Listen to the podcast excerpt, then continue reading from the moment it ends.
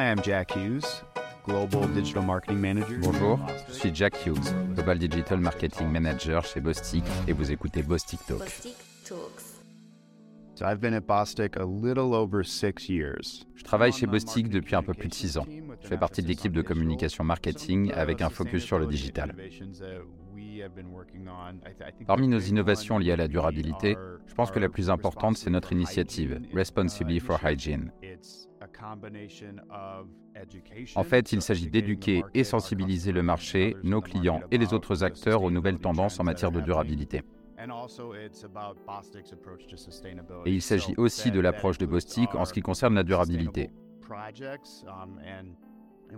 Donc ça inclut nos projets durables, notre durabilité dans le cadre de la production et de la création de nos adhésifs.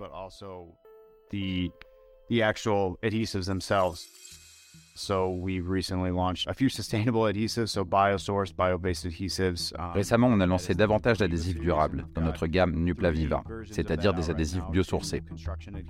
Actuellement, on a trois versions dans la gamme des adhésifs de fabrication. Donc il y a la partie fabrication du produit d'hygiène absorbant, mais aussi un indicateur d'humidité qui indique quand une couche est souillée. On a donc des produits biosourcés qui répondent à ce type de besoin.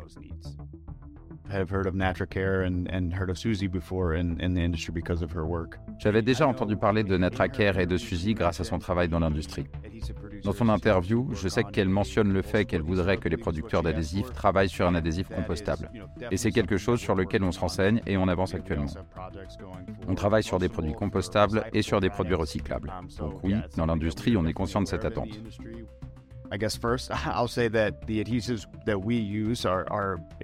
Je tiens à dire que les adhésifs qu'on utilise sont très sûrs. Ils répondent à toutes les exigences réglementaires nécessaires des produits dans lesquels ils sont intégrés. Mais on sait aussi que les consommateurs demandent de la transparence. Et Suzy a mentionné que dans l'industrie dans son ensemble, donc des producteurs comme elle et des fournisseurs comme nous, nous travaillons tous pour répondre à ce besoin de transparence.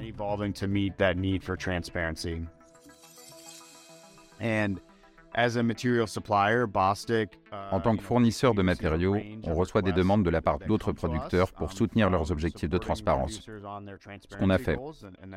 Mais aussi pour répondre à leurs besoins de solutions circulaires. On travaille dur pour y répondre.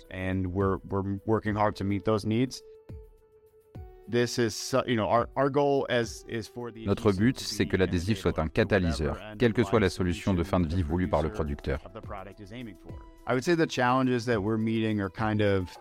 Je dirais qu'il y a trois gros défis auxquels nous sommes confrontés.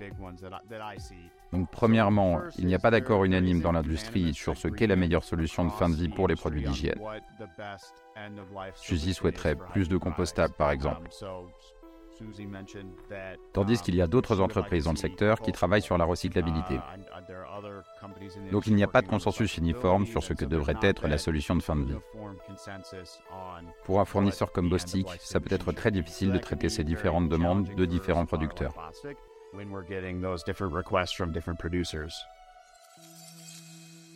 Um, two, related to that, if tomorrow Deuxièmement, et toujours sur le même sujet, mettons que demain, tous les producteurs présents sur le marché veuillent passer à des substrats durables comme le POA, le coton ou le chanvre. Quel que soit le substrat, le challenge, c'est qu'il n'y a pas assez de ces matériaux disponibles sur le marché pour soutenir un tel volume. Ce que je veux dire, c'est que des milliards et des milliards de produits d'hygiène absorbants sont fabriqués chaque année. Et pour l'instant, il n'y a tout simplement pas assez de matériaux pour soutenir ce volume si tous ces produits devaient devenir durables du jour au lendemain. Mais en même temps, les producteurs dans l'industrie peuvent être réticents à l'idée de passer complètement à ces produits plus durables, en tout cas jusqu'à ce qu'ils sachent qu'il y a suffisamment de demandes des consommateurs et suffisamment d'offres de la part des producteurs de matériaux durables. Et du coup, beaucoup de consommateurs sont réticents ou incapables de passer à des produits plus durables tant que les prix ne deviennent pas plus compétitifs, ce qui ne se produira pas tant qu'il n'y aura pas plus d'offres.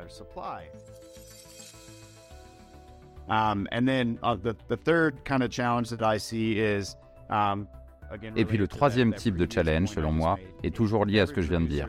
Si chaque producteur passait à la production d'un produit compostable, comme Suzy l'a mentionné, dans la plupart des endroits du monde, l'infrastructure n'est pas en place pour composter tous ces produits.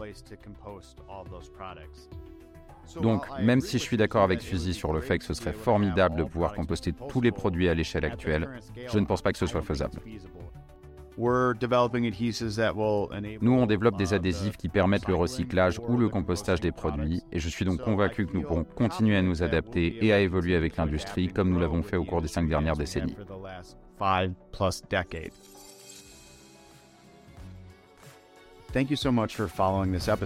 Merci d'avoir suivi cet épisode. J'espère que ces tendances vous ont inspiré et peut-être même donné des idées.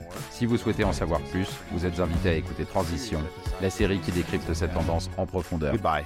Au revoir.